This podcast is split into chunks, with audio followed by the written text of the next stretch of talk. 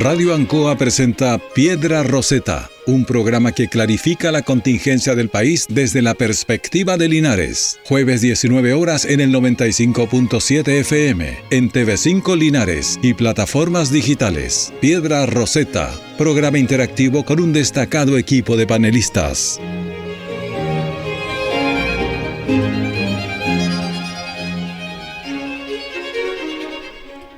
Muy buenas tardes a todos los auditores, auditoras, a todos los televidentes que nos sintonizan precisamente a través de la radio Ancoa y del canal 5 de Linares y a través de todas sus plataformas digitales.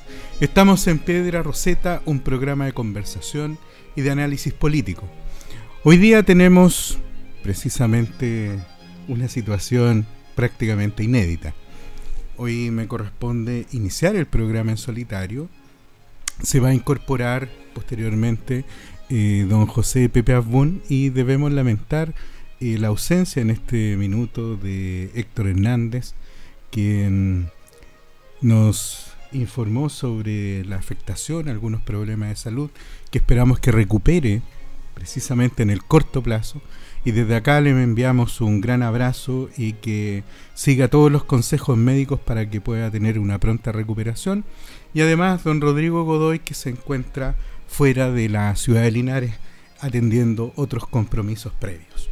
Por lo tanto, hoy día Piedra Roseta se inicia básicamente con eh, quien les habla, Marco Villagra Martínez, y además en la compañía de don Carlos Agurtos en la sala de control. Y es precisamente con esta con este eh, impulso que queremos dar inicio a Piedra Roseta para poner hoy día y hacer reflexiones en esta primera parte y, posteriormente ya con José Abun hacer un intercambio de opiniones y un análisis respecto de cómo está la situación política del país. Hemos visto durante estos últimos días que Chile ha sido nuevamente golpeado por la información de el vil y cobarde asesinato de una carabinero en funciones en servicio activo y que precisamente estaba atendiendo el llamado ciudadano a repeler eh, la comisión de un delito y encuentra el fin de su vida a manos de delincuentes que con el correr de los días se ha ido conociendo la historia y que por lo menos para que haya algún grado de tranquilidad, hoy se encuentran tras las rejas. Y esto precisamente ha llamado y ha generado un movimiento político bastante inusual. Hemos visto como el cambio de la agenda política ha sido brutal. Como se dice en, en términos políticos, es copernicano. Pasamos de una semana que estaba políticamente tomada por la agenda de gobierno, pasamos nuevamente a los temas de seguridad, que son propiamente hoy día el principal foco de atención que tiene la ciudadanía y que en las encuestas de opinión pública ocupa el primer lugar. Chile se señala a través de las distintas plataformas sociales, en los análisis políticos y en los distintos programas de opinión como un país que hoy día atraviesa una grave crisis de seguridad. Y esa grave crisis de seguridad, que todavía no existe un acabado análisis respecto de las causas, de los efectos y además del abordaje de esto, hoy día se ve sometido a una fuerte tensión precisamente porque de tiempo en tiempo, eh, de cuando en cuando, se van generando hechos, situaciones, que ponen un estrés adicional a la discusión sobre los temas de seguridad. Y precisamente la muerte de carabineros en servicio activo o ataques a la policía de investigaciones cuando están realizando sus actividades propias o cuando existe un vínculo entre el trabajo de carabineros de Chile y la ciudadanía que puede terminar en situaciones de carácter crítico como en situaciones de protesta o en los días en que se tienen que celebrar o conmemorar algunas fechas importantes, Ayer tuvimos el día de lo que se denomina el joven combatiente y todas estas situaciones van generando precisamente un caldo de cultivo muy fuerte para que las decisiones que se tomen a nivel político no sean precisamente las más felices. Y esto lo digo desde la perspectiva de quien cree que la prudencia, la mesura y fundamentalmente una acción que sea eficaz debe ser los principios que deben gobernar la acción política. Y lamentablemente, en un debate de esta naturaleza, ha faltado mucho de esa altura. Hemos visto como los distintos eh, diputados, senadores, han rasgado vestiduras, han sacado historias, han buscado el titular, están buscando cada espacio para generar una opinión política y una opinión pública que los muestre como verdaderos amigos y cercanos de la solución de los problemas de la seguridad. Y por otro lado, han estado sacando historias antiguas, están buscando y se están devanando los, los sesos, buscando los, los Twitter antiguos o algún otro tipo de declaración que hayan hecho los distintos partidos políticos o los distintos políticos o aquellos que han realizado algún tipo de servicio público para ponerlos a la palestra y decirles que están de un lado que no es precisamente de apoyo a Carabineros de Chile o a la Policía de Investigación. Y eso lamentablemente hay que decirlo a los auditores, a las auditoras y a los televidentes, es una política bastante compleja porque se trata de lanzar una piedra al vacío y no se sabe cómo va a caer y cuál va a ser los efectos que van a generar. Y esto tiene que ver mucho con la responsabilidad que hoy día tiene el mundo político para resolver los problemas que efectivamente aquejan a las personas. Si no existe una actitud de carácter responsable, si no existe una forma de hacer el abordaje de estos temas que son tan complejos, finalmente lo único que vamos a tener son más leyes que no van a servir, más leyes que solamente van a servir para titulares, más leyes que finalmente lo que van a terminar haciendo es generar desazón, es generar un sentido de frustración y la ciudadanía, sinceramente, por lo que se puede percibir en cada relato que eh, realizan en cada entrevista, en cada recogida de opinión, ya está cansada y no necesita más leyes, ya no necesita eh, tener son simplemente titulares, sino efectividad y eficacia. Ha faltado, por cierto, no solamente eh, que se realicen llamados a la unidad nacional para poder enfrentar el flagelo de la delincuencia, se necesita una política clara, un llamado de atención. Se necesitan estas reuniones donde precisamente se pueda obtener una visión conjunta, que todos salgan fundamentalmente con la misma voz, con la misma fuerza y con las mismas líneas de acción para poder respaldar y resolver los problemas asociados a la inseguridad. Pero estamos en Chile. Y en Chile nos gusta llenarnos de grandes titulares, nos gusta hacer mucha argumentación respecto a los problemas, somos sumamente críticos cada vez que tenemos la oportunidad de abordar un problema y entregamos todas las soluciones, pero en el momento en que tenemos que implementarlas, en el momento que tenemos que ejecutarlas, ahí es donde empieza a flaquear. Es básicamente generar el esqueleto y no dotarlo de musculatura. Y probablemente cuando enfrentamos los problemas de seguridad, lo que estamos viendo es que la delincuencia, el fenómeno del crimen hoy día es muy difícil de sostener sobre la base de un análisis que se realiza como si estuviéramos mirando al pasado. La criminalidad, la delincuencia ha mutado, ha cambiado. Las ciudades, las urbes han cambiado. También hemos visto cómo ha penetrado con bastante fuerza el narcotráfico. Como hoy día muchos sectores de nuestras ciudades son presas de el narcotráfico, de bandas organizadas y básicamente donde el Estado de Derecho no existe y solamente está reservada a la norma del más fuerte, a la norma del pandillero de turno o de aquel que puede hacerse de poder de fuego.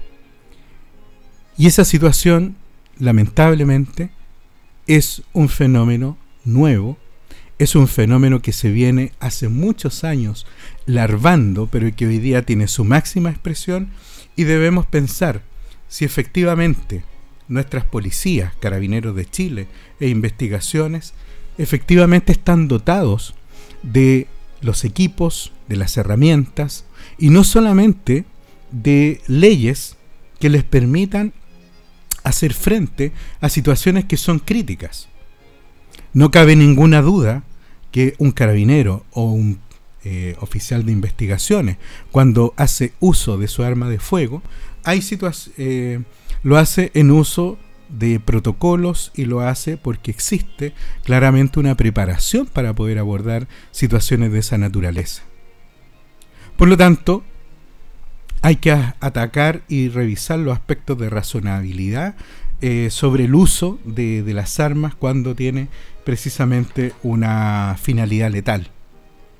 Pero lo que llama poderosamente la atención es que enfrentados a una situación como la que le ocurrió a Rita Olivares y a los funcionarios de carabineros que concurrieron a el procedimiento en, durante la madrugada del día domingo en la comuna de Quilpué, es que se enfrentaron básicamente con una banda sumamente organizada. A raíz de los procedimientos de investigación se ha podido establecer, entre otros aspectos, que tenía una jerarquía claramente determinada. Habían funciones específicas dentro de esta banda. Esta banda además realizaba gestiones de investigación. Eh, utilizaban drones para poder hacer seguimiento a sus futuras víctimas. Si eso no solamente suena aterrador por el, solo hecho de saber cómo está operando y la actividad que están realizando este tipo de bandas, pensemos solamente en qué nos queda a nosotros como ciudadanos comunes, que tenemos que enfrentarnos a este efecto y si miramos hoy día que tanto Carabineros de Chile como la Policía de Investigaciones tienen que estar discutiendo básicamente sus recursos, tenemos que ver en qué situación se queda, eh, están eh, las armas que están a disposición de Carabineros de Chile y de la Policía de Investigaciones. Existen eh, las, los entrenamientos suficientes para que Carabineros de Chile y la Policía de Investigaciones estén básicamente con el entrenamiento necesario para poder hacer el uso de las armas tal cual hoy día se está privilegiando a través de la legislación que está en fuerte discusión en el Congreso Nacional? ¿Estamos dotando realmente a la policía de las herramientas necesarias para poder atender un fenómeno tan fuerte como el delito hoy día organizado? Y estamos viendo cómo este barco y este buque que tiene que ver con el crimen y que tiene que ver con la comisión de delitos empieza a tener grandes forados. Hemos visto esta situación de las bandas criminales organizadas que están asociadas al fenómeno de la droga. Hemos visto también situaciones donde Chile va caminando fuertemente a ser un paraíso para el paso y la estadía de drogas, dado que nuestros puertos no tienen la capacidad suficiente para poder rastrear, para poder pesquisar, para poder escanear los distintos containers que llegan a los puertos de Chile y de esta forma determinar cuáles son los productos, cuáles son las mercancías, cuáles son las mercaderías que están de paso en Chile o que se van a quedar en ella. Y si esto efectivamente tiene un componente delictivo o no. ¿Estamos realmente como sociedad, como Estado, como organización política, buscando soluciones efectivas o reales o simplemente nos vamos a seguir quedando en el anuncio, en la ley y una ley que puede ser un esqueleto, pero que si no tiene la musculatura suficiente para poder dotar efectivamente al Estado de Derecho de la fuerza necesaria para perseguir al delito, claramente estamos en una situación muy compleja y que va a ser sumamente difícil tratar de resolver en el corto plazo. Y permítanme decirles que estas reflexiones no son menores, porque durante el debate legislativo que se ha suscitado durante los últimos días a propósito del, de este hecho tan lamentable que afectó a Rita Olivares, hemos podido ver declaraciones que son sumamente grandilocuentes. Hemos visto también cómo oposición y oficialismo se han dado con todo para tratar de ubicar si son responsables o si están del lado de carabineros o si están del lado del Estado de Derecho o si están del lado de, los delincuentes. Este, esta forma de hacer política, desde mi perspectiva muy personal, desde el análisis político, es sumamente dañina. Es sacar hoy día una pequeña ventaja política, pero es generar y cavar una gran tumba hacia el futuro. La desconfianza que es un elemento que se ha ido haciendo muy patente en la democracia representativa y que es una de las grandes crisis a las que se ha tenido que enfrentar los estados modernos de derecho, parten precisamente porque lo que se dice no va acompañado de hechos que sean efectivos, reales y percibidos por las personas. Y cuando no sucede eso, lo que ocurre es que empezamos a buscar a los distintos culpables. Queremos que alguien asuma esa responsabilidad, pero está tan difusa esta situación que finalmente nadie termina haciéndose responsable. Y si esto representa un cambio desde la postura, por ejemplo, que ha señalado el presidente de la República de su época de político, de dirigente estudiantil, de diputado, y ahora, enfrentado a esta circunstancia como presidente de la República, uno podría señalar que enhorabuena que está generando un cambio de opinión o de conducta frente a la situación de carabineros. Pero esa situación no tiene por qué ser hoy día un elemento crítico para que el presidente de la República efectivamente asuma el liderazgo de un tema que se ha instalado como la primera preocupación que tiene el país en materia de seguridad ciudadana. Eso es lo que a nosotros nos tiene que inspirar fuertemente en el análisis político y también tenemos que exigirle al mundo de la política que esté a la altura no solamente de los debates, sino de la mesura, de la responsabilidad y de una forma de hacer política que vuelva a prestigiar la función pública. Si no existe una orientación, si no existe un sentido de lo público cuando se hace política, finalmente lo que terminamos es que las instituciones pasan a ser la semilla de la desconfianza. Y realmente eso significa que el Estado empieza a perder fuerza, empieza a perder poder. Y en el caso de la delincuencia, en el caso del crimen, no existe mejor adversario para la delincuencia que aquel Estado que es débil, aquel Estado que no actúa unificadamente. Entonces, si hacemos este análisis, básicamente hoy día estamos dotando nuevamente en una discusión rápida, en una discusión fast track, en una discusión que vemos a los parlamentarios que ahora sí que sí pueden suspender sus semanas distritales, ahora sí que sí pueden estar a disposición de hablar de los temas de seguridad eh, pública y además pueden disponer de sus tiempos para poder sacar leyes en términos de fast track o de rapidez suficiente como para poder acallar un poco el clamor popular de que algo se tiene que hacer frente a esta situación. Pero la pregunta siguiente tiene que ser ¿y qué viene después? ¿Qué va a suceder una vez aprobadas estas leyes? Vamos a dotar en la persecución del delito. Vamos a preocuparnos posteriormente del fenómeno que significa juzgar esos delitos. El Ministerio Público ha entregado informaciones que son, o que yo llamo, aterradoras.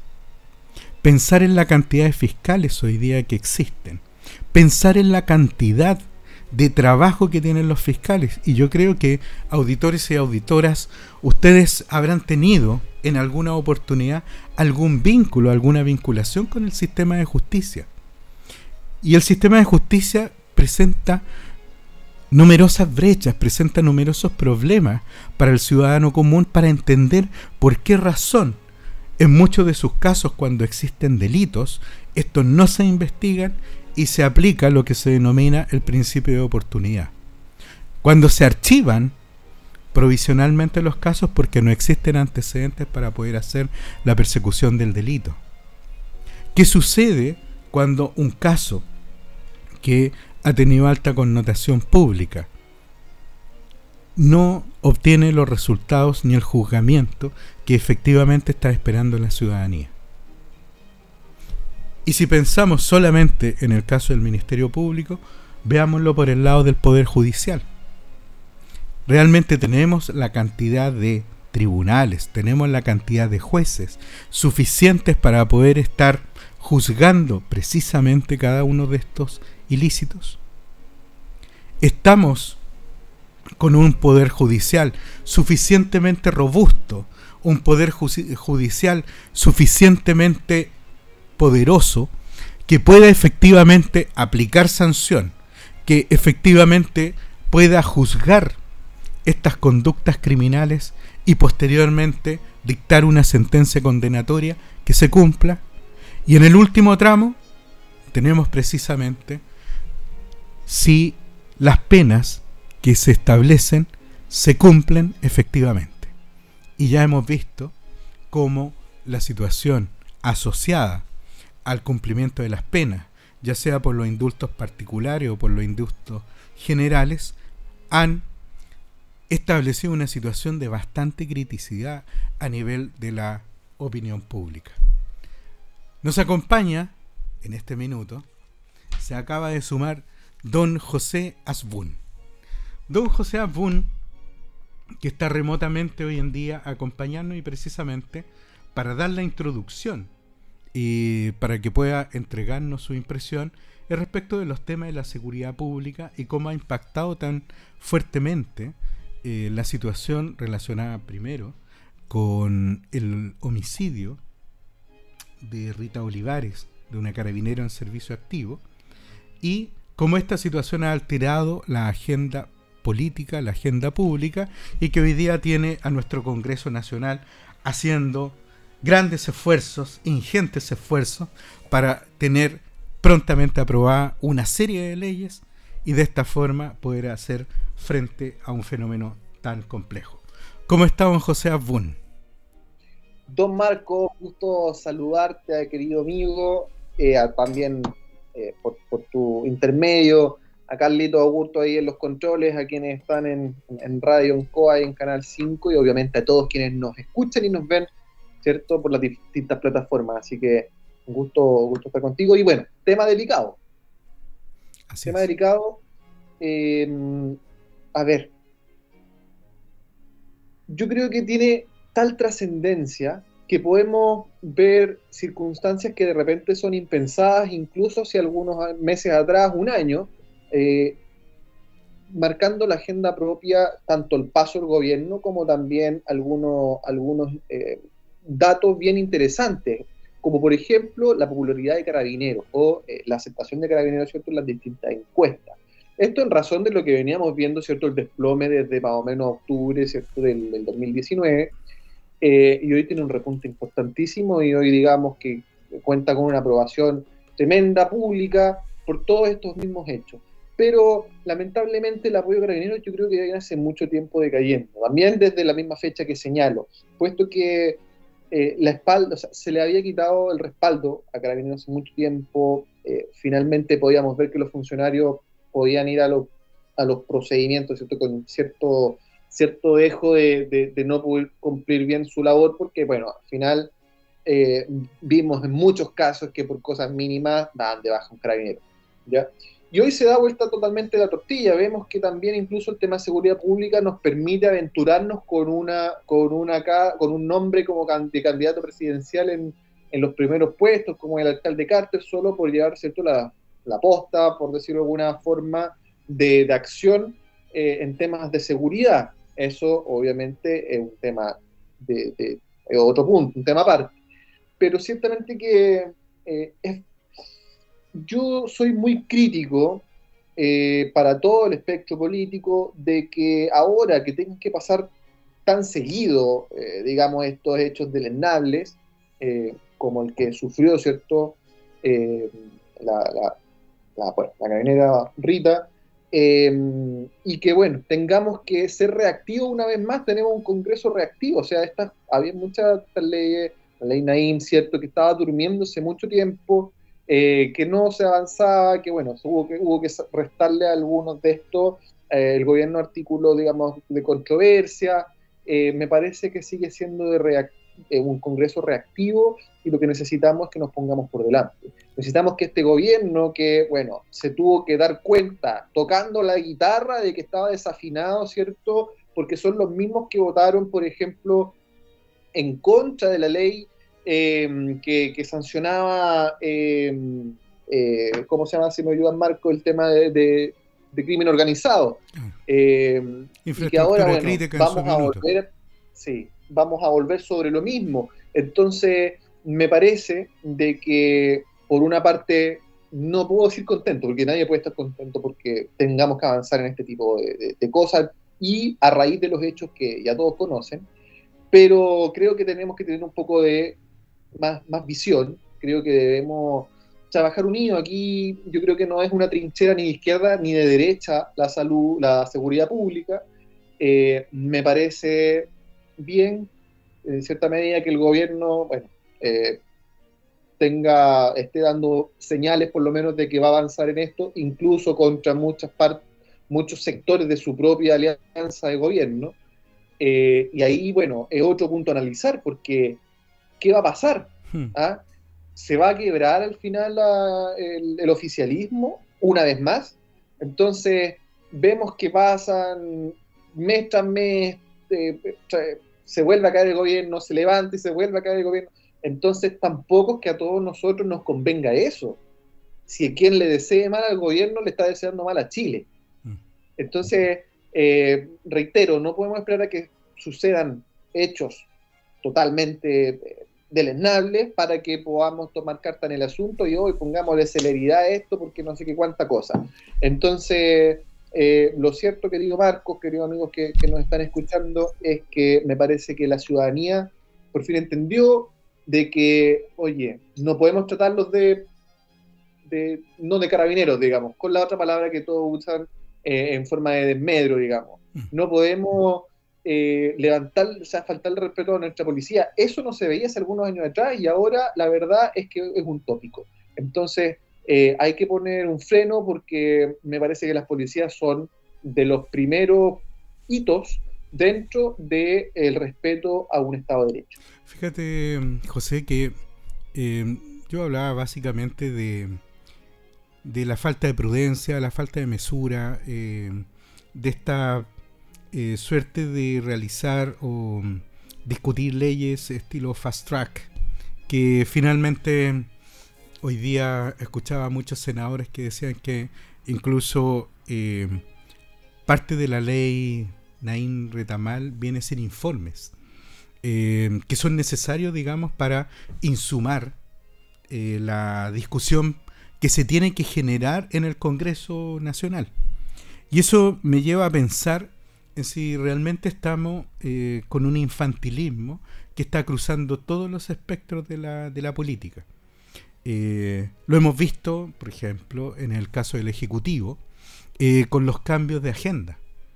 O sea, hoy día la agenda está centrada en seguridad y, pasamos desde una visión, eh, en algunos casos hasta expectante, a derechamente estar en los cuarteles y el presidente de la República señalando que va a participar de procedimientos policiales.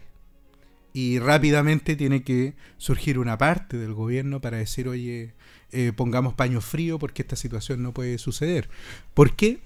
Por razones de seguridad, por multiplicidad de, de otros elementos. Entonces, eh, realmente eh, las reacciones a mí me llaman la atención. Si estamos hablando de análisis político, quiere decir que nuestra política, tanto que está radicada en el gobierno como ejecutivo, en el Congreso Nacional, está en una situación crítica. O sea, está eh, cada vez que salta un tema, hay un, un, un cúmulo de reacciones que son muy difíciles de ponderar, porque vamos desde la reacción, la más grandilocuente, la reacción más potente, y finalmente terminamos afectando, terminamos criticando, terminamos eh, tratando de hacer que el adversario se caiga. Pero no es la solución del problema. Entonces yo creo que ahí hay un tema, hay un foco en el que hay que poner la atención, independientemente de las soluciones. Y el segundo foco, que también hago nuevamente, reitero para nuestros auditores y auditoras, tiene que ver con la musculatura con la cual tú terminas dotando después a las instituciones para que hagan eh, su trabajo que está orientado a, eh, a perseguir a los delincuentes, a un crimen organizado que está bastante duro, a una segregación poblacional que es muy difícil tratar en muchas comunas y en muchas ciudades. Tenemos mucha migración, tenemos eh, migración no solamente de la llegada de extranjeros, sino que también migraciones interciudades que eso también provocan efectos en la criminalidad, en la delincuencia, y yo no veo que ninguno de esos elementos esté presente en el debate.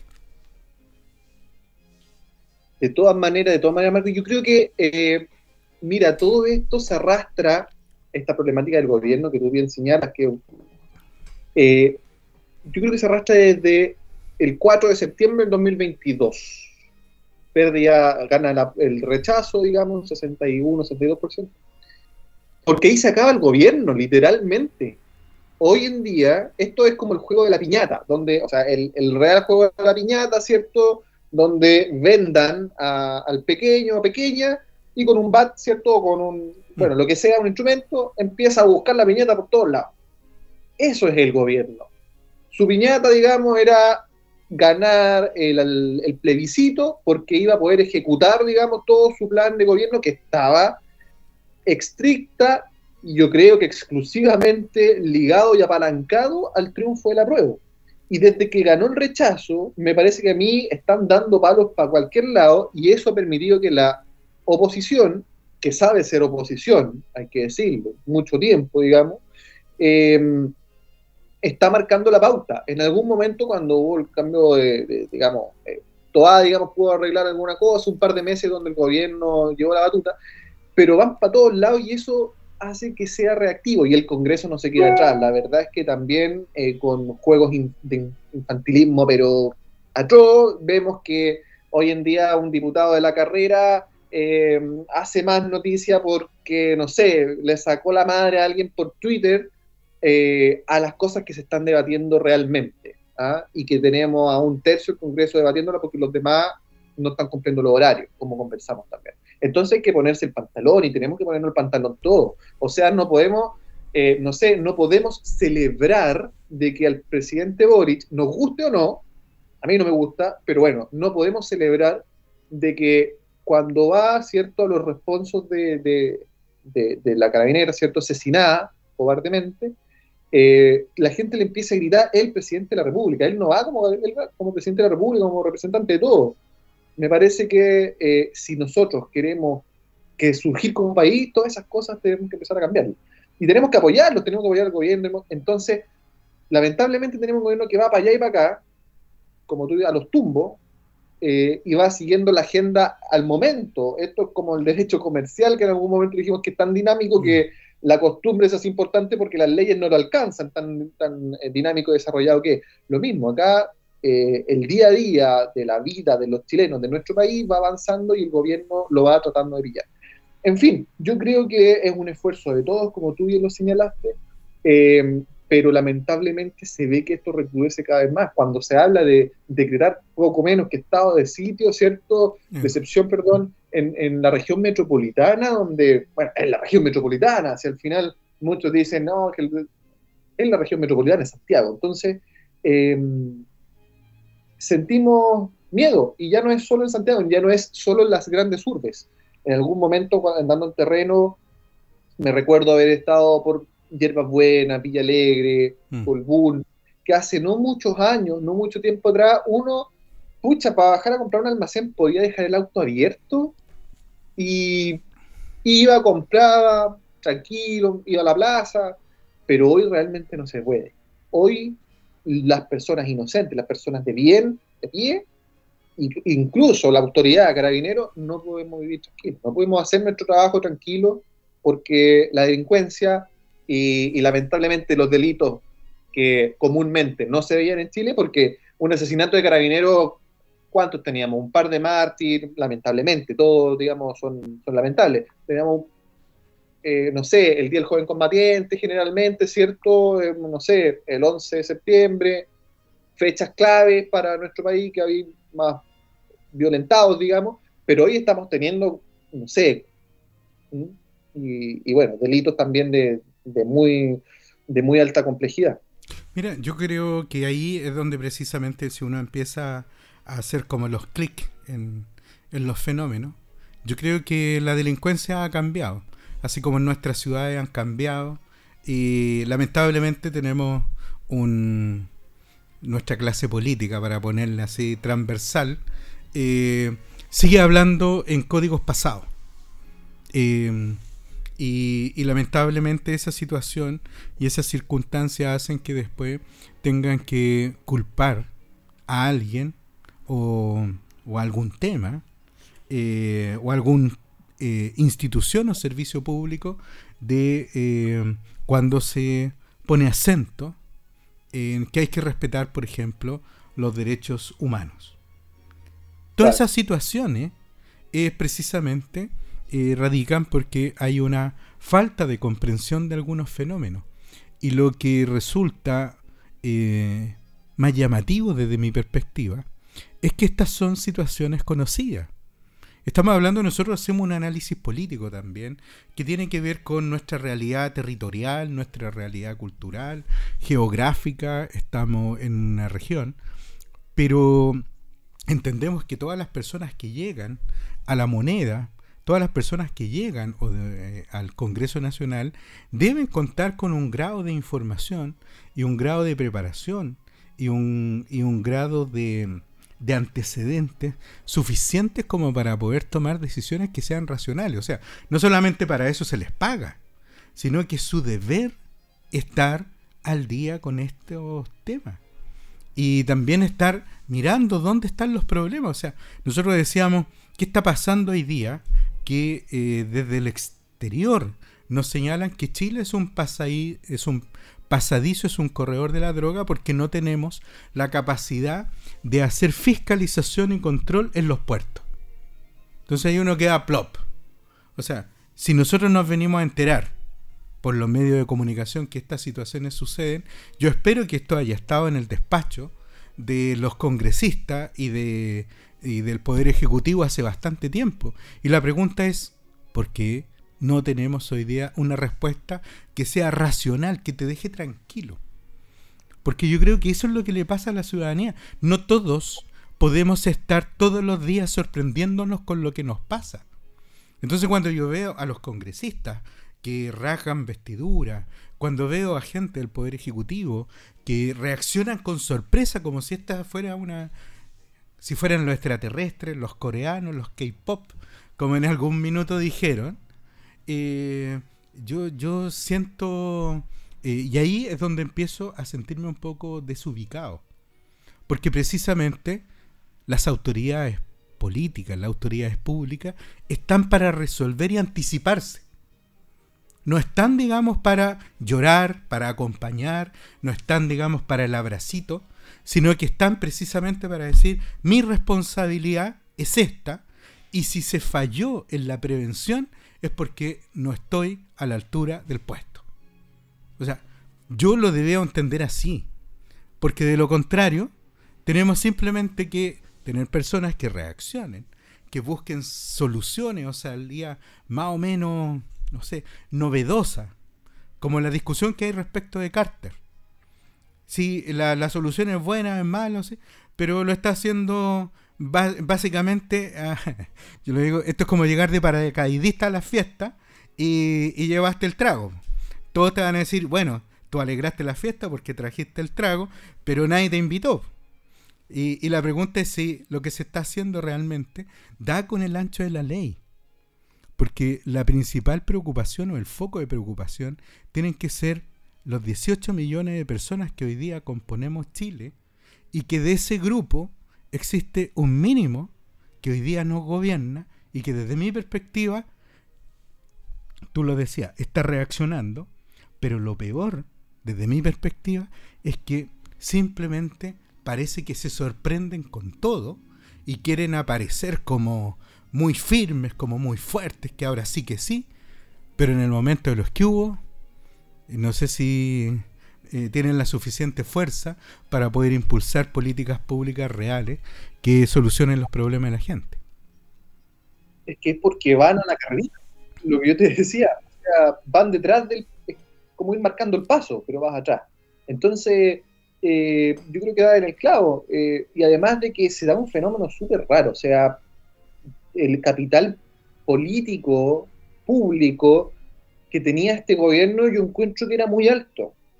Era muy alto, se esperaba mucho y, yo no sé, eh, bueno, muchos factores, la verdad, pero si se, si se haya visto antes, que se pierda tan rápido ese capital político y público. Y da yo creo, eh, da, da, la derecha en el que, eh, o sea, digamos, da la razón a que sea un gobierno inexperto. Porque cuando inyectaron y empezaron a, ya no somos los, vamos a ser los diferentes, sino que empezaron a entrar los que no eran moralmente acordes, como decía Jackson en su momento, ¿cierto? Y ahí se les empezó a componer un poquito la cosa. Pero ciertamente que, a ver, cuando, cuando tenemos el tema indulto que todavía suena, del presidente Boric recién, eh, eh, y encontramos que la ministra Toá dice una cosa, el presidente dice otra, la ex ministra de Justicia dice otra cosa, mm. Y luego sale Monsalve. Eh, Héctor lo decía la semana pasada ahí en el programa. ¿El presidente no está mintiendo o no está ocultando Porque al final se contraponen las, las posiciones y al final, bueno, ¿sabía o no sabía? porque ahora el, ministro de Justicia actual dice otra cuestión también. Entonces, ¿a quién le creemos? Y al final la gente ve eso y para temas que, a ver, que salga la ministra Vallejo hoy día o ayer eh, respondiéndole a la, alcaldesa Matei de que mejor se preocupe esta otra cosa y empiezan con la chimuchina. Eh, o el mismo tema entre, entre Campillá y la, la doctora Cordero, de la carrera por acá, son cuestiones que la verdad la gente ya, digamos, no le vale, no entiende, y la verdad es que dice, oye, preocúpense de, lo que la verdad necesitamos que se preocupen y pongan el foco. Pero mira, es la pauta de los medios de comunicación, ¿eh? O sea, a mí me llama la atención, a mí me llama la atención el fenómeno que tú señalabas, Campilla y Cordero, porque nuestro país es de las contradicciones absolutas.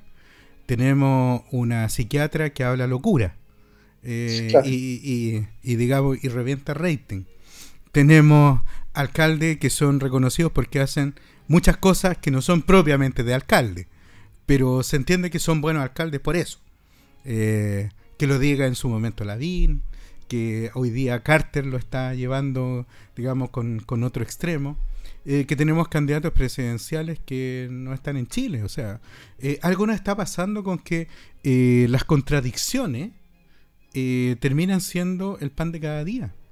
Y, yo creo que este fenómeno es tan complejo porque no solamente lo que habla para no hablar mal de los niños, con la infantilización de las cosas, sino que simplemente con este grado de inmadurez en que ha caído eh, la política.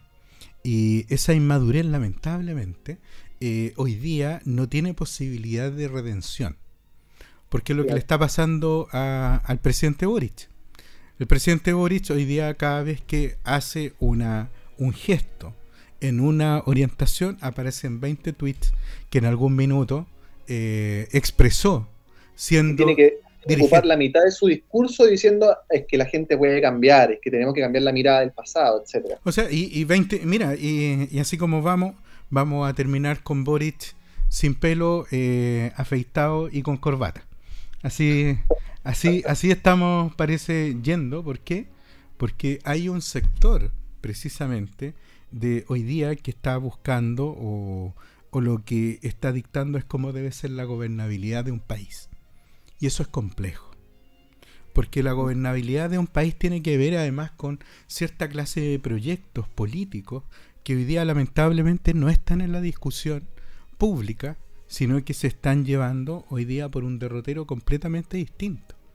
Entonces, no hay discusión, no hay participación, no hay el sentido de lo público puesto en la plaza pública, sino que básicamente todos quieren tener un ladrillo. Entonces, ¿qué es el ladrillo? Un libro que te da recetas para cómo se tienen que hacer una, una determinadas cosas para cumplir un determinado objetivo ladrillo, pensando en ese que se escribió por ahí por los años 70, los primeros años 70, respecto de la receta económica con la cual Chile podía saltar al, al desarrollo y que es la piedra base de lo que significaba el liberalismo económico en Chile o neoliberalismo para algunos. Pero todos quieren tener un ladrillo. Y, yo veo el ladrillo, por ejemplo, con estos proyectos de ley que no se discuten, con estas comisiones de expertos que están redactando una constitución, eh, y que después te entregan, digamos, eh, todo el vidrio lo muelen ellos y te entregan el producto terminado y la pregunta es, bueno, eh, y después tienes que decir que aprueba o rechaza. Y eso también es complejo. Y yo lo digo desde mi perspectiva del analista político. El análisis político aquí es para todos los lados no es solamente para el que a mí me cae bien o al que a mí me gusta o para hacer simplemente una defensa cerrada de la posición política que uno tiene. Porque ya lo ha dicho, entre otros temas, Carlos Peña. La pregunta que hoy día uno se tiene que hacer es quién está gobernando. No solamente quiénes o con qué alma, sino quién está gobernando. Y la pregunta es si gobierna el socialismo democrático, o si gobierna a prueba de dignidad, o si está en cierto sentido gobernando los medios de comunicación social, que son los que ponen la pauta. Y precisamente a mí me llamaba la atención. Y para darte la palabra, Pepe, imagínate, ayer estaba mirando atentamente la televisión y la primera pauta era una visita que hizo el alcalde Carter para hablar de temas de seguridad con los ex dueños de la fuente alemana. Plop. Entonces, la pregunta, y, y, los del medio de comunicación que fueron a la pauta se preguntaban, o sea, ¿qué estamos haciendo aquí? Por favor, o sea, está bien, o sea, que el alcalde haga su pauta, pero tú no puedes andar siguiendo y los medios de comunicación tienen que preocuparse de lo que realmente es potente. Lo que dictamine, lo que diga, lo que señale un alcalde o, la visión que pueda tener, Quizás puede tener un efecto territorial en su comuna, con suerte. Pero donde hay que poner el micrófono y donde realmente hay que estar pendiente es cómo están legislando los congresistas. Que les pongan el micrófono y digan exactamente qué es lo que están pensando cuando están aprobando un determinado cuerpo de leyes. Y no sea el juego infantil que hemos visto de decir, mira, yo voté así, Así que soy de carabinero y no, estos votaron así y entonces no les gusta carabinero. Oye, yo no lo había visto desde el jardín infantil y quizás desde primero básico, no había visto eh, una, una forma tan mediocre de enfrentar los asuntos públicos. De todas maneras, yo creo bueno, no podemos estar de acuerdo todos, Marco, hay que buscar ahí algunos disensos. No, sí, ah, probablemente no estoy de acuerdo con la mitad de lo que dice, ni, eh, o como decía alguno, ni con la mitad de lo que digo. ciertamente, ciertamente. Porque bueno, después nos van a decir, eh, vienen a, coludirse aquí en el, programa radio y van todos, No, es que yo creo que es imposible no estar de acuerdo cuando estamos hablando de estos temas de seguridad pública. O sea, todo lo demás, lo que es chimuchina, que ya lo he dicho como cinco veces en este programa, yo creo que es solamente ideología. Y para estos temas centrales, cuando hablamos de, temas tan importantes, tan sensibles para, para la sociedad chilena, como lo es la seguridad pública, como es el sentirse protegido, me parece que no pueden haber doble lectura. ¿Ah? Lo que tú dices, no, es que eh, como votó en contra de esta cuestión, es que eh, Satanás, como en cambio yo estoy en el cielo porque sí, dejemos de lado la ideología, tratemos de avanzar, eh, como en varios puntos que tenemos que avanzar, digamos, como país, pero ahora que estamos hablando de seguridad pública, y es porque vende, lo que tú señalas, del alcalde Carter, y de un, bueno, de, los dichos, de, eh, dieron como una semana como bombo en fiesta el tema de la capilla y con la doctora Cordero. Mm. Que obviamente feísimo lo que dijo, si eso eh, hay que, digamos, tajantemente. Pero más allá de eso, o sea, e, él era, no sé si en algún momento fue etapa de, de, diario, qué sé yo, pero oye, una semana dándole a esas cuestiones, a que después le respondió el, de la carrera, de que después no sé qué cuánta cosa. Entonces, eh, me parece que está perdido el foco y los medios de comunicación tienen mucha, mucha responsabilidad, porque tenemos que pensar también que estamos en tiempos nuevos. O sea, eh, estamos en, momentos en que la tecnología está como nunca antes, en que las redes sociales, bueno, son más instantáneas que nunca, eh, que las informaciones falsas, pero que mm, yo creo que multiplican por millones a la, a la información real y certera. Y me parece que la gente consume y consume eso porque es morboso. Todo lo que es morboso eh, eh, se consume, se consume y se consume. Me parece que no solo en Chile. Para, ser justo, yo creo que en general eh, estamos viviendo un cambio generacional en el mundo, no sé, importantísimo. Bueno, ahora, sin ir más lejos, se está debatiendo el tema de la inteligencia artificial, que ya se está empezando a utilizar y que va a cambiar la percepción de la realidad completamente. Entonces, imagínate a dónde podemos llegar a parar. Eh, se viralizaron unas imágenes de Donald Trump eh, siendo arrestado en un aeropuerto. Eh, y esa fue una imagen que se generó a través de inteligencia artificial. Ahora hay una cuestión muy sofisticada. Y era tan real que muchas personas, o sea, en Estados Unidos, potencia mundial, y lo creyeron real. Entonces, ¿qué vamos, ¿a dónde vamos a llegar después? Imagínate cuántas noticias van a empezar a salir y las personas eh, en su celular, digamos, lo van a estar consumiendo. Bien, en fin, y, también para poder cerrar esa idea eh, y, que vayamos imponiendo un poquitito, em, pucha, es cosa de ver los medios como también rondan el tema de la, o sea, abordan el tema de, la seguridad pública, de, la delincuencia, ¿ah? estigmatizando también la delincuencia en cuanto a los extranjeros porque los medios también han sido quienes han puesto, digamos, esto en, boca. Ah, eh, me parece que los datos los analizamos en algún momento, datos duros, y eso es lo que tenemos que ver, no lo que vende más o lo morboso. Pero imagínate que en este mismo caso que pasó con, con la carabinero Rita Olivares, nosotros y al inicio del programa, si hablábamos cómo existen datos que son francamente aterradores. O sea, piensa el número de personas que fueron a asaltar una casa. O sea, y estamos hablando de siete personas.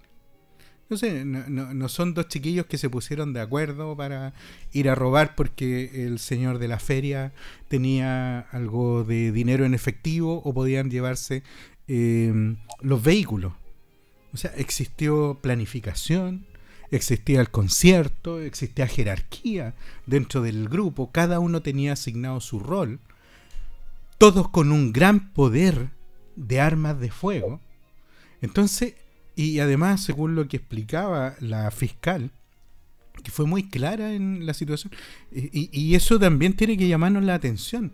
Los hechos relacionados con el, con, con el delito propiamente tal, están hoy día con una claridad que resulta, eh, eh, llama mucho la atención, porque se sabe quién disparó, se sabe exactamente qué rol jugó cada uno, y entre esos datos aterradores estaba que hacían vigilancia del lugar eh, con un dron. Entonces imagínate, con ese fenómeno, cómo se enfrenta en muchos casos carabineros en Quilpué, que tienen una tenencia nueva nuevita, cero kilómetros de paquete, que no se ha podido utilizar en dos años porque le falta el mobiliario, porque le falta eh, los vehículos motorizados, porque no le pueden dar un mejoramiento a, a, las condiciones bajo las cuales opera Carabineros, porque falta el proceso de terminar el tema de compras públicas. O sea, nuevamente eh, queremos ir con la velocidad de un Ferrari y ponemos una bicicleta a disposición de los que tienen que hacer frente a estos temas. Entonces, algo está pasando y quizás no estamos viendo dónde efectivamente están los problemas.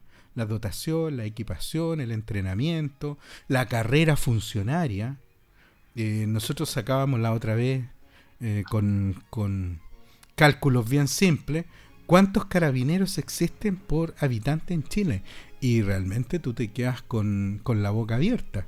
Ciudades que si se asignara un carabinero por la cantidad de personas que tiene la comuna, no recibirían ni la mitad del carabinero. Entonces, algo, algo está pasando dentro de esta inteligencia del cómo se hacen las cosas que finalmente terminan siendo un problema grave para quienes tienen que enfrentarlo. Y, es un todo marco, así que estamos viéndolo también desde un punto de vista ciertamente tenemos que ver al órgano persecutor, la fiscalía, eh, el Poder Judicial, los tribunales, cómo están funcionando con eso. Pero yo lo miraría también desde el otro prisma y que se saltó a la vista también con este hecho delictual, eh, que es la reinserción. Mm.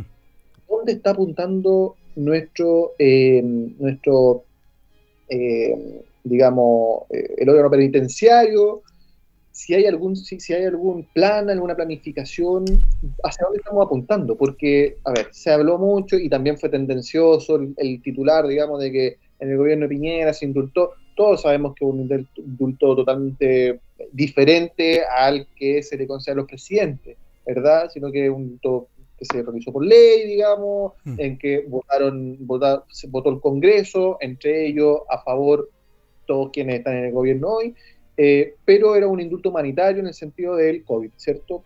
Eso era específico y bueno, tendencioso, pero le quedaban a estas personas que, salieron, entre ellos uno de los asesinos, digamos, eh, o de los eh, responsables o partícipes, mejor dicho, del delito, no, no sé si específicamente, o mm. al, bueno, tú sabes, principio de inocencia, pero bueno, a uno de los imputados, em, y ciertamente es que le quedaba poco tiempo y uno podría decir, ya, dónde está el proceso de reinserción.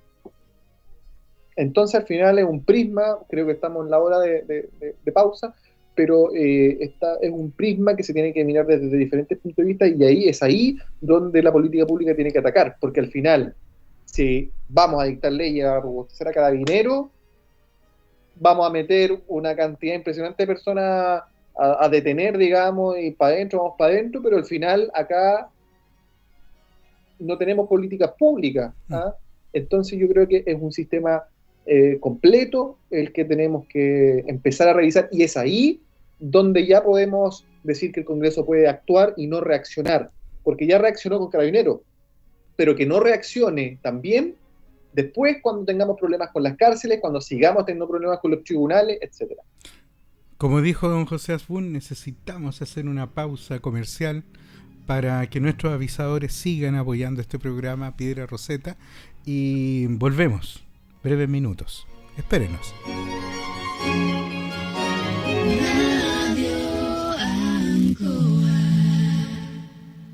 Si necesitas asistencia para votar, el domingo 7 de mayo podrá acompañarte alguien de tu confianza o pedir ayuda al presidente de mesa. Quien elijas deberá ser mayor de edad y no podrá asistir a más de un elector, a menos que sea un familiar directo. Infórmate sobre el voto asistido en cervel.cl al 606.166 o revisa el contenido de nuestras redes sociales. Y recuerda que votar será obligatorio. Elección Consejo Constitucional 2023. Ahora votamos todas y todos. Servicio Electoral de Chile, Cervel.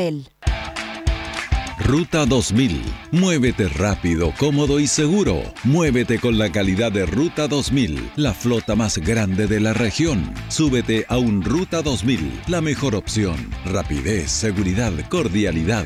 Ruta 2000. Llámanos al 73 2 21 2000.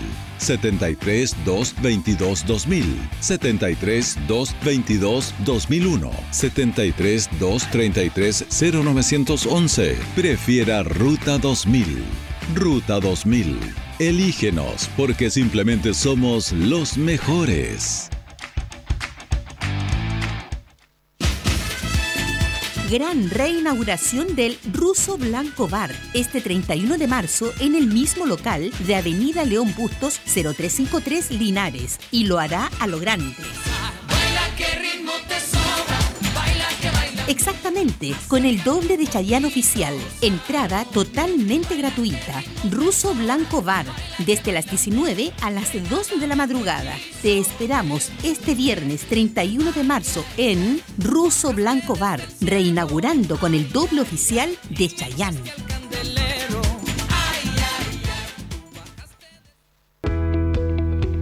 Clínica Macromédica, pensada para brindar la mejor experiencia a nuestros usuarios. Ofrece servicios médicos de calidad en variadas disciplinas, a bajo costo, sin distinción de calidad previsional. Además, amplios espacios en sala de espera, estacionamiento, ascensor, climatización centralizada, cafetería, estacionamiento con precios preferentes, atención rápida y eficiente. Laboratorio Clínico Macromédica, Brasil 572 Linares. Calidad a tu servicio. Mi nombre es Marcela Corrales y participo activamente de la red de prevención comunitaria. Es la única manera de sentirme tranquila y segura. Para quienes vivimos en zonas expuestas a incendios, es fundamental estar en contacto con nuestras vecinas y vecinos, porque combatir incendios es una causa común y nosotros podemos hacer mucho. Juntos contra el fuego. Ayúdanos a prevenir y denunciar. Búscanos con el hashtag Alto Incendios. Aproveche de disfrutar la ropa más linda de la temporada a los mejores precios. En la selección todo renovado, toda la ropa para hombres, mujeres y niños, ternos, vestidos de novia, además chaquetas, camisas, pantalones, vestidos, blusas, faldas, jeans y toda la variedad de zapatos con 50% de descuento. Vea su completa variedad de colores, diseños únicos para ti. La selección Max Jara 244 entre Freire y O'Higgins. Juguemos una pichanga. Yo elijo al Mati. Yo elijo a la Pía. Mm, yo elijo al Nacho. Yo elijo al Benja. Y yo elijo la Feña. ¿Y la Feña? Este año escolar 2023, que no falte. Acá estoy. Llegué con la pelota. Que no falte ningún niño o niña. En el colegio y jardín se desarrollan herramientas para toda la vida. Infórmate más del plan de reactivación educativa en reactivacioneducativa.mineduc.cl. Ministerio de Educación, Gobierno de Chile. Presentes por un mejor futuro. Este domingo 7 de mayo se realizará la elección del Consejo Constitucional. 50 representantes que deliberarán sobre la propuesta de texto para una nueva constitución. Recuerda que votar es obligatorio y no olvides que para hacerlo deberás presentar tu cédula de identidad o pasaporte. Revisa las fechas e información oficial en cervel.cl llamando al 606.166 o en nuestras redes sociales verificadas. Elección Consejo Constitucional 2023. Ahora votamos todas y todos. Servicio Electoral de Chile, CERVEL. Justo al mediodía, Radio Ancoa presenta Luzagro, del campo al corazón de Linares.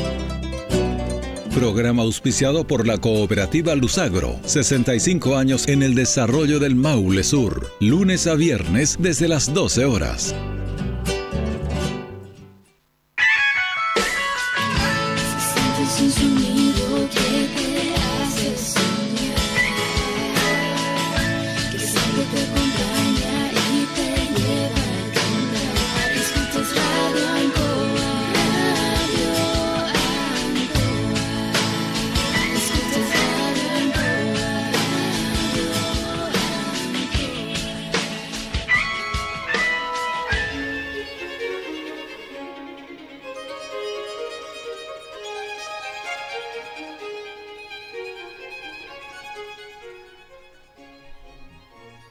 Volvemos con Piedra Roseta, un programa de conversación y análisis político, acá por la radio Ancoa, la radio de Linares, y por el Canal 5, que a través de sus distintas plataformas también nos permiten llegar a sus casas, nos permiten llegar a aquellos quienes están trabajando, a quienes se desplazan quizá hoy día desde su trabajo hacia su casa y están pendientes de este análisis político que desarrollamos hoy día con don José Asbun, deseándoles, como decíamos al inicio del programa, una pronta recuperación a don Héctor Hernández y el éxito a don Rodrigo Godoy en sus emprendimientos.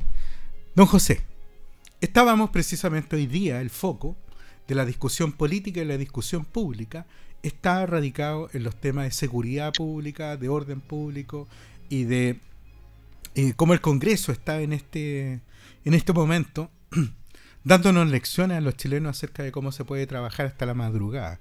Entonces, eh, hoy día, preguntas que le deben surgir a la, a la ciudadanía. ¿Qué es lo que viene después? Si tenemos ya hoy día eh, legislación que está apuntando al corazón de, del trabajo que realiza en terreno Carabineros de Chile, pero seguimos contando con otros problemas.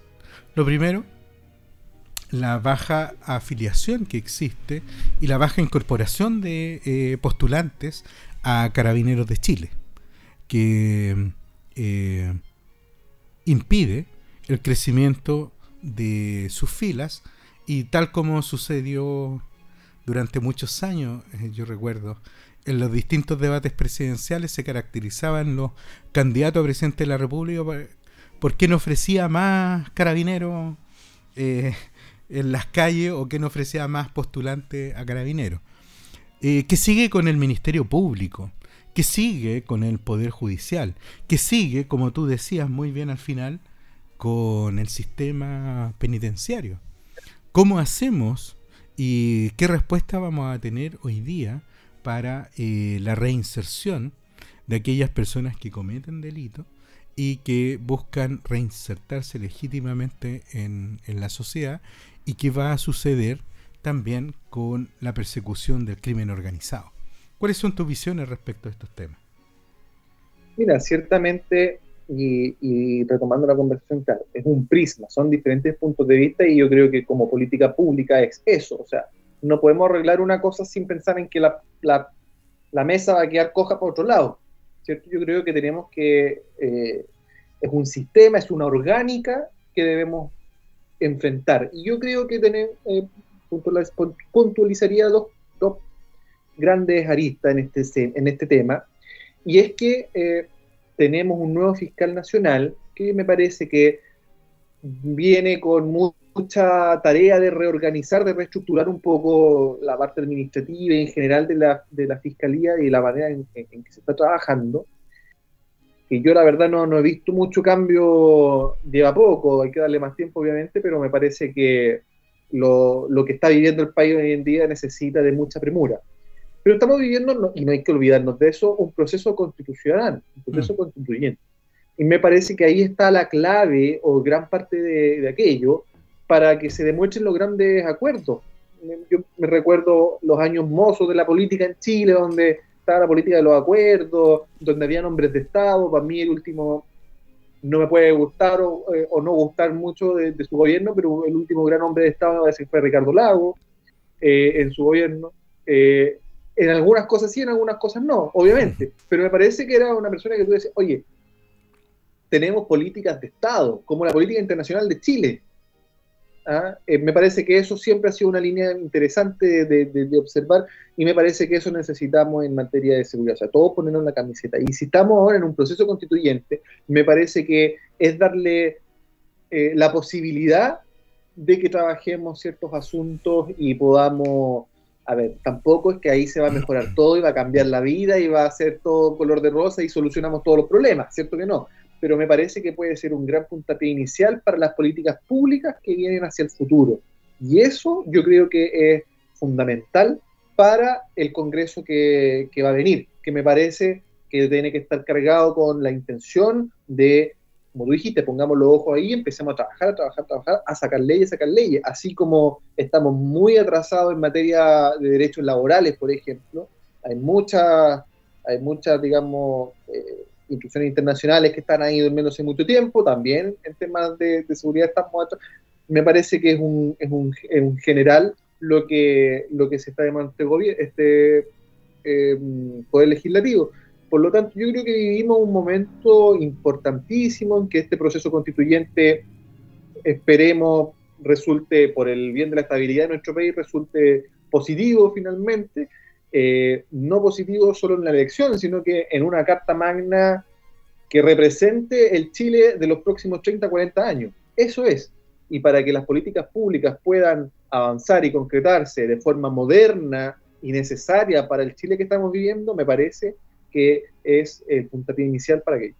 Mira, yo creo que Chile tiene hoy día no solamente la institucionalidad, sino que también la, la inteligencia suficiente para poder enfrentar estos desafíos. ¿Qué le hubiese sugerido al presidente de la República? Que citara, que hiciera un cónclave, no solamente con los suyos, sino que también lo abriera hacia el Estado. Eh, respecto de los temas donde es importante eh, establecer coordinación y colaboración para ver dónde están los grandes flancos, los grandes problemas.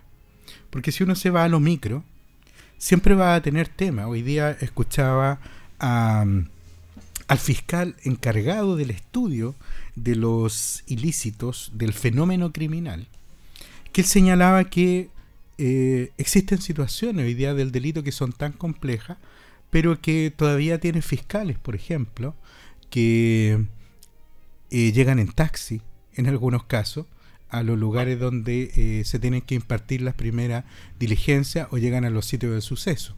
No tienen en algunos casos resguardo.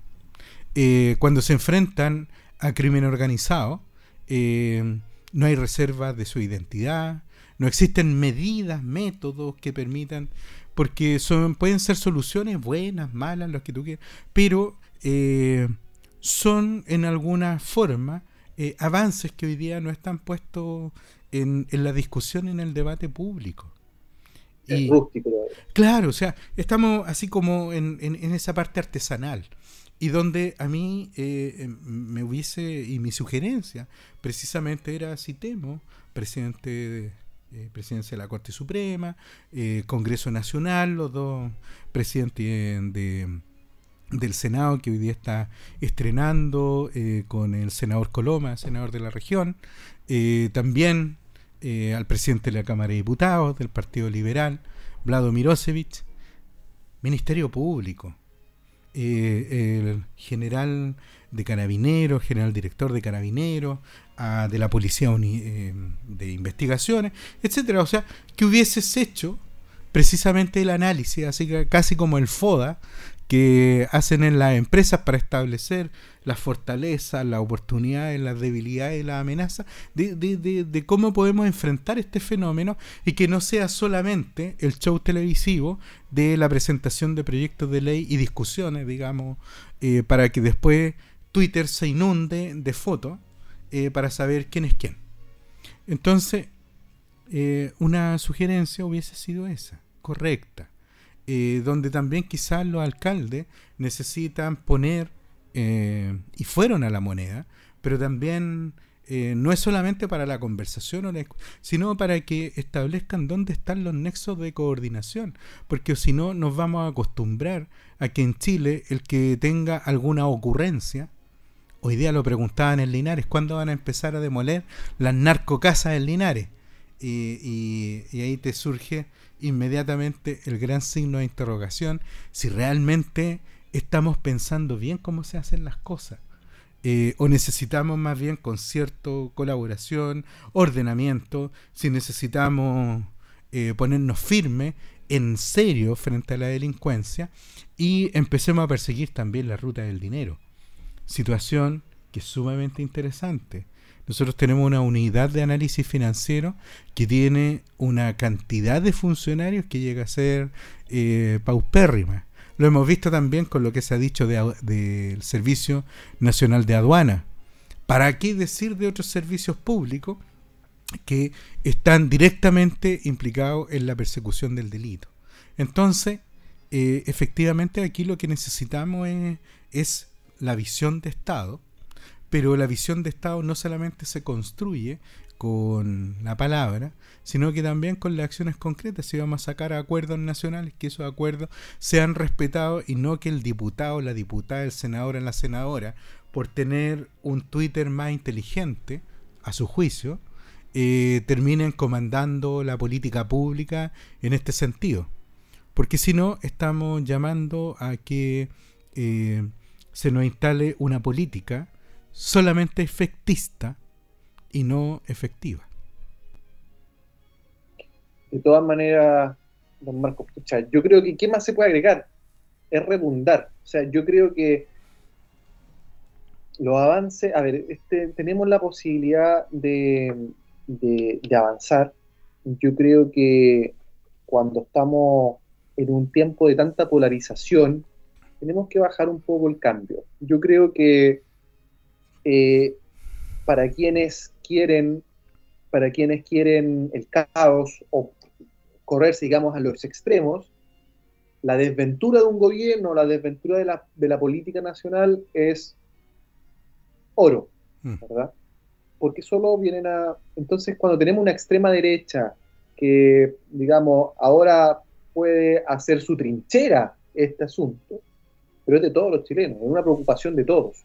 Y cuando tenemos una izquierda, ¿cierto?, de que eh, es contraria, digamos, a, eh, no sé, entregarle más, más, eh, más robustecer, digamos, a, carabineros, a la institución de carabineros de Chile, cuando es contraria a muchas de las normativas o, de, o de las ideas que hoy está procurando el gobierno, ciertamente de que no estamos avanzando. Necesitamos ponernos, y hago el llamado, yo creo que unas tres o cuatro veces, de hecho, pero, escucha, de verdad que da lata de repente ver la calidad de los políticos que tenemos, en general, transversal, eh, y yo creo que tenemos que sacarnos la, en algún momento, sacarnos la camiseta y poder avanzar. Y avanzar en todos los sentidos, o sea, lo que tú bien señalabas, necesitamos modernizar nuestras instituciones. Entonces, eh, y vuelvo a insistir, yo creo que si estamos tratando de, sacar una carta, una nueva carta magna, no sé si va a ser o no el puntapié inicial para que podamos trabajar en esto, pero ciertamente que necesitamos modernizar, necesitamos que los procedimientos funcionen, que los procedimientos tengan un, final, digamos, eh, o sea, que continúe. Posteriormente, estamos en, el ámbito penal, con una reinserción real, con un, no solamente subir y subir las penas, eso ya está demostrado que no es, no es, una política pública. Solamente para que lo sepan, los delincuentes no van a leer el Código Penal para saber si el delito tiene asignado una determinada... De eso se preocupan después. Claro, ciertamente. Entonces, lo que tú dices, eh, ha empeorado todo, ya vemos siete personas, ¿cierto?, en un atraco, eh, no sé, es tan fácil como que de repente tú vayas en el auto y en cualquier momento se te cruza alguien por delante, por detrás y ya no tenés movilidad y bueno, entregar el auto. ¿ah? Eh, que ahora los consejos ya no es de los papás cuando se van los niños, los jóvenes o los hijos en general, cuídate que llegues bien por tener el colegio, oye, no sé, si te pillan en la calle, entrega todo, no te, no te, sí, no te que dan, dan, los padres.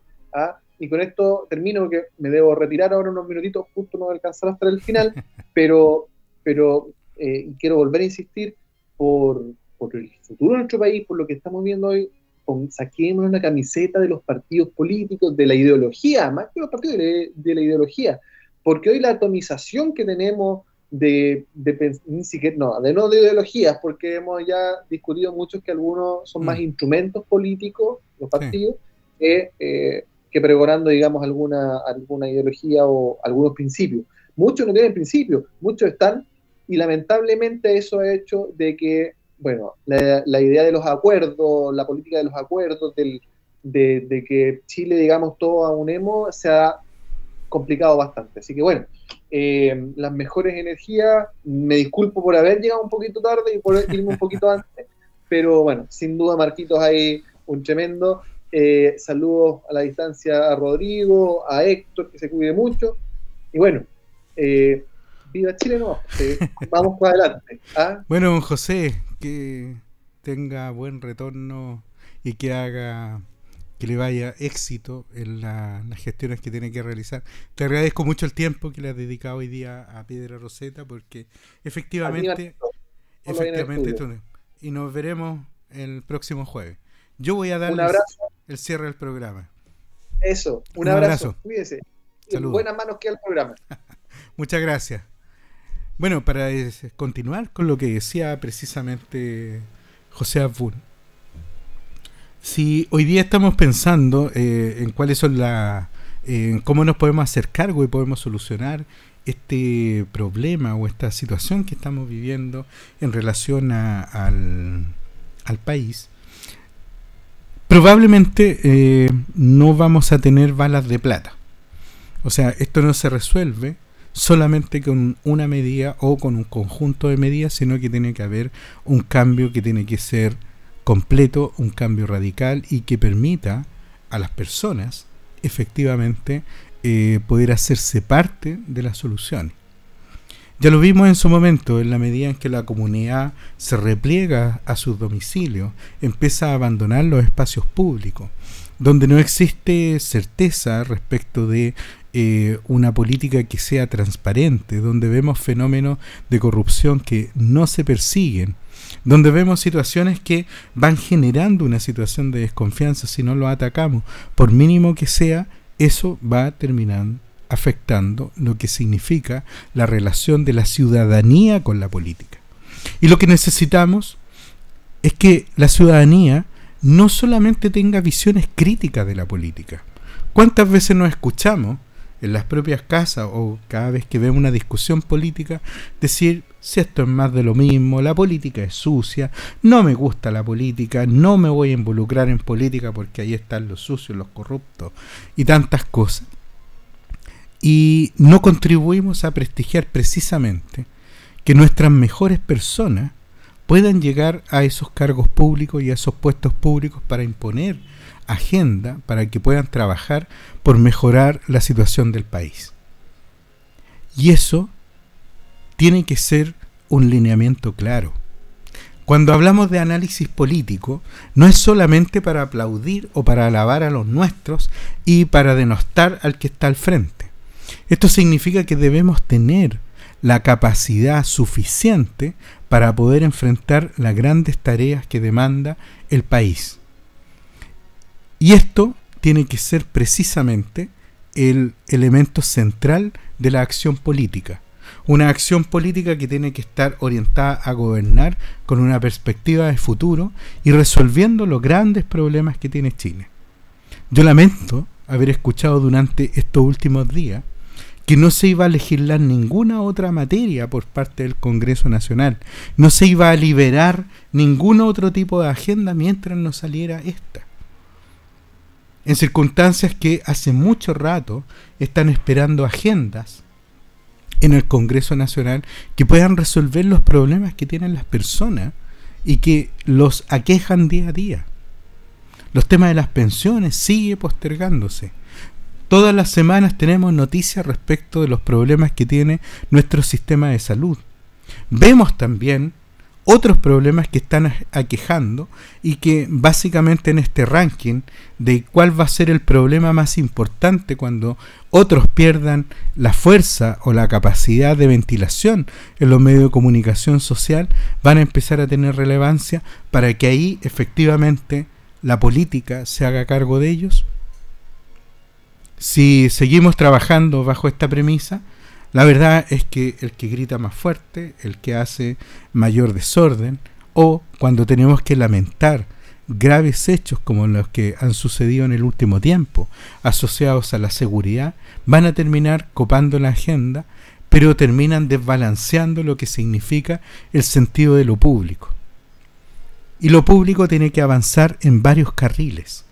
Y es ahí donde tiene que estar el llamado a la clase política para que hagan efectivo el trabajo en cada una de estas líneas. Me encantaría escuchar que tanto desde el Ejecutivo, el Congreso Nacional, el Poder Judicial, Ministerio Público y todos aquellos quienes tienen una parte de colaboración en la persecución del delito, efectivamente estén diciendo que hacen la pega antes de que las situaciones sucedan. Y no solamente estén reaccionando, para satisfacer a eh, una demanda que es circunstancial y que surge precisamente porque no se han resuelto los graves problemas que aquejan a la ciudadanía.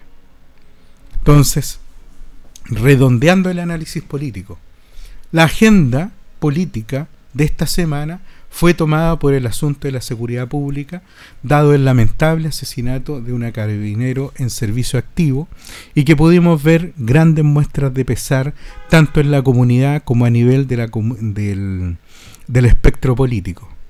Pero yo me quedo con las palabras sabias del niño de 15 años, hijo de la carabinero, que precisamente él apuntaba al elemento humano que hay detrás de cada funcionario de carabineros, de cada policía, de cada persona que interviene en los debates públicos y que estamos hoy día enfrentando un crimen y que estamos enfrentando a la delincuencia que está en un nivel que prácticamente no comprendemos ese fenómeno. Las palabras de ese joven de 15 años tienen que llamar a la reflexión porque tuvo toda la prudencia que no tuvieron muchos de los políticos que salieron a exponer públicamente a sus contradictores. O que hoy día siguen subiendo fotografías para decir quiénes están a favor o quiénes están en contra de carabineros, pese a que hace una semana atrás estaban afectando la dignidad y la honra de una parlamentaria que lamentablemente sufrió la pérdida de la visión de sus ojos. Todo eso si no nos llama a la reflexión, si no tenemos la capacidad de hacer una reflexión como comunidad nacional acerca de lo que necesitamos para sanar nuestra herida y que en la discrepancia encontremos las soluciones, va a ser muy difícil que podamos superar estos problemas. Yo no espero que los distintos panelistas que se sientan semana a semana en Piedra Roseta estén de acuerdo con todo lo que yo digo. Pero sí por lo menos que podamos llegar a un punto de encuentro donde ese diagnóstico nos permita dar el análisis suficiente y llevar un poquitito de luz para que nuestra clase política también pueda pensar en la ciudadanía cuando se trata de resolver los asuntos públicos.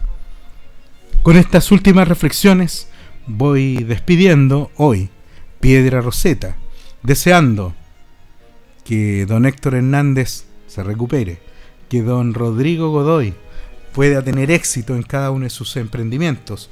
A don José Abun agradecerle la distancia por haber participado en Piedra Roseta y a cada uno de los auditores y auditoras y a los televidentes que nos ven por Canal 5, por las distintas plataformas de la radio Ancoa y a todos aquellos quienes siguen fielmente el programa Piedra Roseta, invitarlos para la próxima semana a las 19 horas para tener un programa de conversación y análisis político y poder ver qué nos depara Chile en el mes de abril.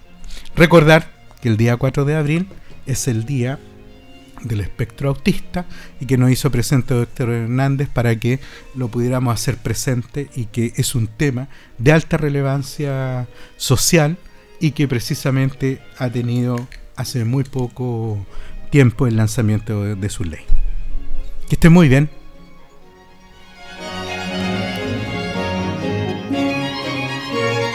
Radio Ancoa presentó Piedra Roseta, análisis de la actualidad y la importancia de conocer el nuevo orden. Informarse es vital.